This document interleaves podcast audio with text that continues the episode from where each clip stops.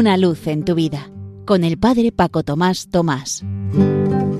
Queridos amigos de Radio María, os saludo muy cordialmente, aunque estas semanas con la voz bastante tomada, desde la parroquia San José en Las Matas, cerca de Madrid.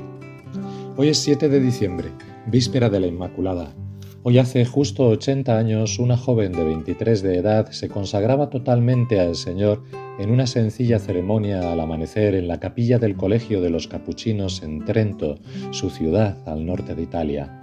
La joven, bautizada como Silvia, sin embargo había tomado el nombre de Clara, la seguidora de Francisco de Asís, por amor y admiración a ellos dos. Estamos hablando de la sierva de Dios, Chiara Lubick.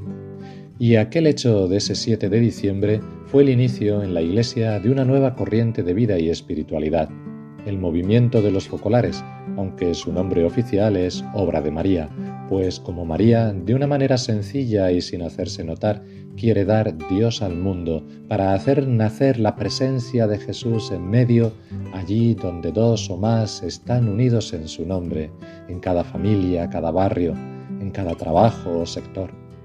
El carisma es la unidad, según el testamento de Jesús, como tú, Padre, en mí y yo en ti, que sean uno en nosotros. Unidad, pues, no de cualquier manera, sino al estilo de la Trinidad, como en el cielo, así en la tierra. Unidad que sólo el Espíritu Santo puede realizar, y Él lo hace en la diversidad. Unidad en la diversidad. Unidad y armonía en Dios, tanto de uno mismo como con los prójimos más cercanos, como en la familia, en la iglesia, con las otras comunidades eclesiales cristianas, unidad en forma de diálogo respetuoso con las otras religiones y con gente sin referencia religiosa, basándose en que también ellos, aunque no lo sepan, tienen las semillas del verbo, retazos que el Espíritu Santo ha sembrado en ellos. Cuando San Juan Pablo II visitó Trento, con la espontaneidad y genialidad que le caracterizaba, al soltar los papeles, añadió, Sería interesante hacer una historia desde el concilio de Trento a Chiara Trentina. Hace una cincuentena de años, la misma Chiara Lubick contaba aquel 7 de diciembre de 1943. Imaginad una joven enamorada, enamorada de aquel amor que es el primero, el más puro, aún no declarado, pero que empieza a quemar el alma, con una sola diferencia. La joven así enamorada en esta tierra tiene en los ojos la figura de su amado, no lo ve, ni lo oye, ni lo percibe, ni advierte su perfume con los sentidos de su cuerpo, sino con los del alma, a través de los cuales el amor, con mayúscula, ha entrado y la ha invadido completamente. Alegría secreta, serena, exultante. Por la mañana me levanté hacia las cinco, me puse mi mejor vestido, aunque muy pobre, y me encaminé atravesando toda la ciudad Arreciaba una tormenta tan fuerte que tuve que abrirme camino empujando hacia adelante con el paraguas. También esto parecía tener su significado. Me parecía que expresaba que el acto que estaba haciendo encontraría obstáculos. Aquella furia de agua y de viento contrario me parecía el símbolo de alguien que era mi enemigo. Apenas llegué al colegio, cambió la escena. El enorme portón se abrió, sensación de alivio y de acogida, como brazos abiertos de aquel Dios que me esperaba.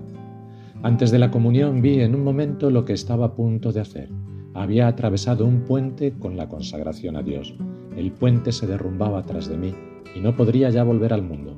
Sí, porque mi consagración no era sencillamente como la fórmula que después leí. Yo me desposaba, me desposaba con Dios, y esto no significaba solamente pureza o matrimonio humano, sino dejarlo todo, todo lo que en mi pequeño mundo había amado hasta entonces. Creo que hice el camino de vuelta a casa corriendo. Soy esposa de Dios. Me detuve solamente cerca del obispado para comprar tres claveres rojos para el crucifijo que me esperaba en la habitación. Así pues, un sí para siempre. Hoy muchos recuerdan, junto con la vigilia de la Inmaculada, una obra de María, el sí de Kiara.